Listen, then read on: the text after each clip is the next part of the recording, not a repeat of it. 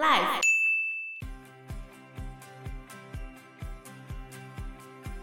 反正就差了五十亿吨啊，所以他们就在他只是为了要发电，又不是缺水。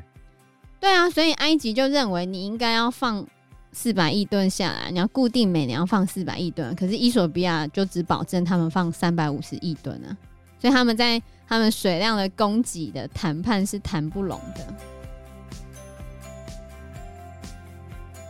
Hello，大家好，我是 Joe，我是 Anna。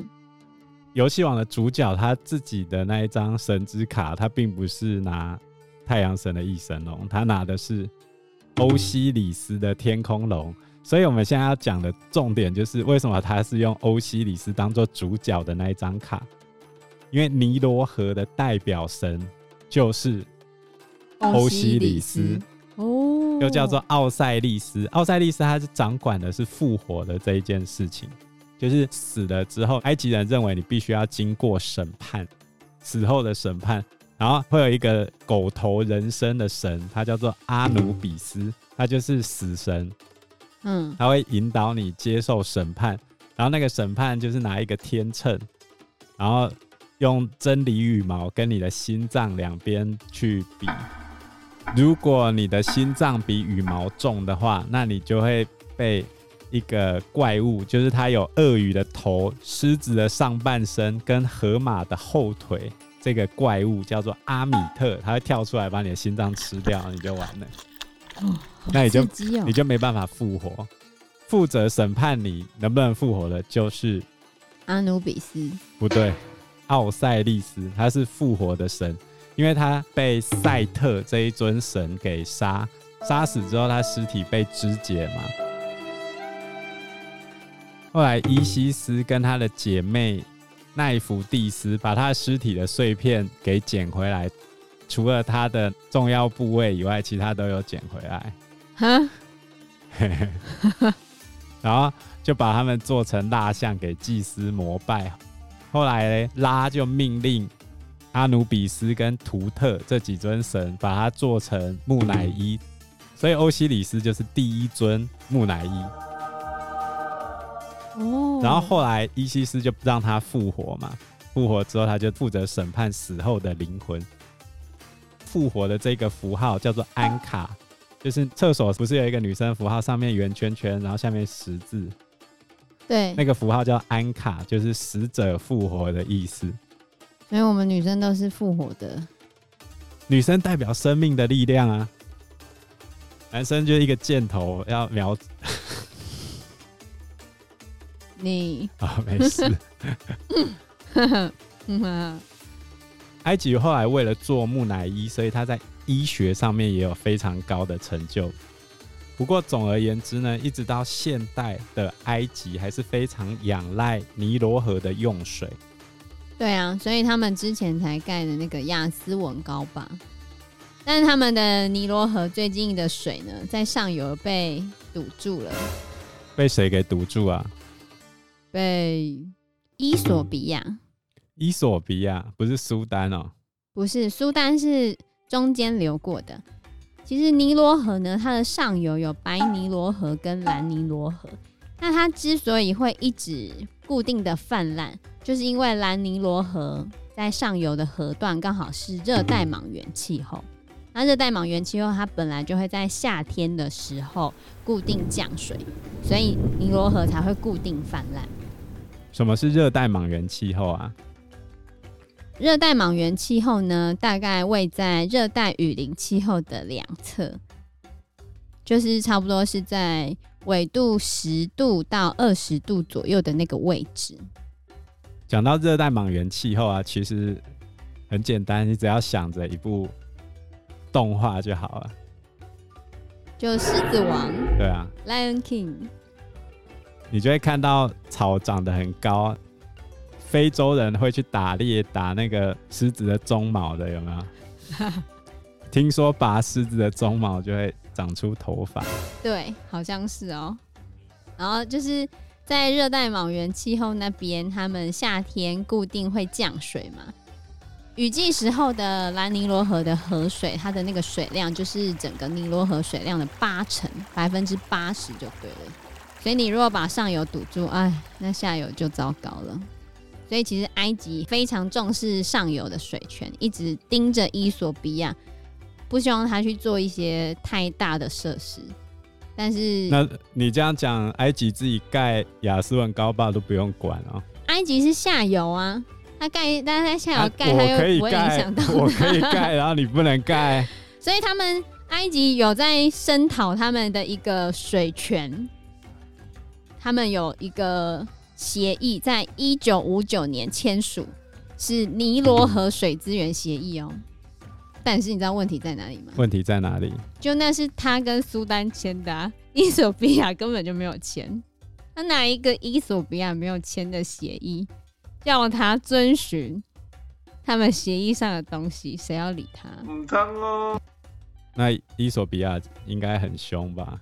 而且伊索比亚他盖这个水坝是为了发电。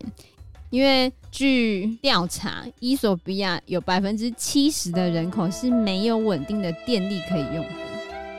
百分之七十的这么严重？对啊，所以他们当然想要盖一个水坝，所以伊索比亚他们就要盖一个伊索比亚复兴大坝。近来水坝的话题非常热门，在东非呢，当地的大国伊索比亚也正在新建非洲最大的水坝水力发电厂，名称呢就叫做大伊索比亚复兴水坝。完工之后的蓄水量会是长江三峡大坝的两倍以上，光是要把这个水坝给蓄满水，就要花上五年的时间。未来呢，伊索比亚还能够靠这个水坝卖电给周遭国家。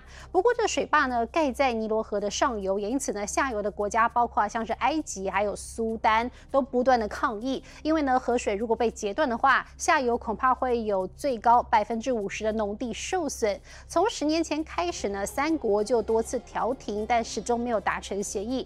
不过呢，伊索比亚执意要在现在七月雨季到来的时候开始注水，三国之间再起冲突。这个大坝盖完的话呢，就会变成非洲最大的水力发电设施。那不是很好吗？而且它水力发电的时候会把水放到下游去啊。埃及是在干什么？哦，这就是问题了。他们要求放的水量是不一样的。为什么？就是埃及希望伊索比亚复兴大坝的水库每年可以固定放四百亿吨，但伊索比亚只保证放三百五十亿吨，反正就差了五十亿吨呢。所以他们就在，他只是为了要发电，又不是缺水。对啊，所以埃及就认为你应该要放四百亿吨下来，你要固定每年要放四百亿吨。可是伊索比亚就只保证他们放三百五十亿吨啊，所以他们在他们水量的供给的谈判是谈不拢的。难怪埃及会对伊索比亚寄出军事威胁。其实他们前面就在这个大坝盖的过程中，其实已经吵了蛮长一段时间了，而且他们中间的那个。纠葛就是一直吵来吵去，吵来吵去。然后苏丹呢，因为苏丹只是经过的嘛，苏丹就啊，你们不要吵啦。然后他也没有可以做出什么影响，就对了。他夹在中间嘛。对啊，苏丹就夹在中间。但是伊索比亚他其实就是趁着埃及国内发生问题的时候就硬盖就对了。其实，在一九六零年代的时候，伊索比亚的末代国王就已经规划这个兰尼罗河大坝，也就是现在我讲的伊索比亚复兴大坝。其实，当时候伊索比亚并不是一个弱国，在第二次世界大战的时候，墨索里尼曾经去打伊索比亚，有些人就传说，呃，伊索比亚拿着那个长矛弓箭就把意大利打败啊，其实没有。伊索比亚当时候是全非洲最先进的一个国家，而且它没有被西方殖民过。当时候整个非洲没有被西方殖民过，只剩下两个地方，一个就是伊索比亚在东非这里，然后另外一个就是西非的赖比瑞亚这两个地方。所以伊索比亚根本没有大家想象的那么弱啊！所以在一九六零年代，伊索比亚那时候还有国王。最后一任国王叫塞拉西，然后他就开始计划说他要盖这个兰尼罗河大坝，但是埃及一直试图去阻止他，然后挡到两千零一十一年。对，在二零一一年的时候，埃及深陷了阿拉伯之春风暴。什么是阿拉伯之春呢？阿拉伯之春呢，简单来说就是北非地区他们在追寻民主自由的过程中，政府跟反政府军彼此对抗的一个局面。然后这个最先开始是发生在突尼西亚这个国家。二零一零年十二月十七日，突尼西亚一名年轻菜贩因为摆摊时遭到执法人员暴力对待，愤而自焚抗议。迅速点燃导致阿拉伯世界政权更迭的阿拉伯之春革命浪潮。在突尼西亚国内，当时的独裁总统班阿里在全国掀起抗议浪潮不到一个月就倒台流亡。突尼西亚如今是中东唯一的民主灯塔。因为非洲非常多的军事强人，他都长期执政，可能三十年、四十年，然后都换不掉他。然后这一股民主的浪潮就叫做阿拉伯之春。然后趁着埃及他们陷入阿拉伯之春，那个穆巴拉克被推翻掉的机会，伊索比亚就把握这个时机，开始推行南尼罗河大坝的计划。对，也就是现在讲的那个伊索比亚复兴大坝。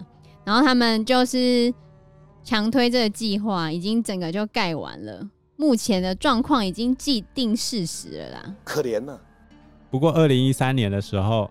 当时候的埃及总统穆尔西有呛虾过，说如果尼罗河的水不流，我们愿意流血。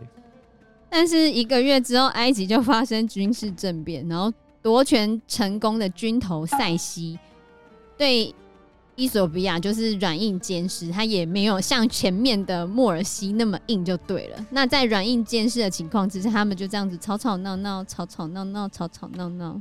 那苏丹呢？苏丹就在中间，他就也不能怎样啊。因为时间的关系，所以我们这一集节目就先到这个地方喽。谢谢大家，谢谢大家，拜拜。拜拜。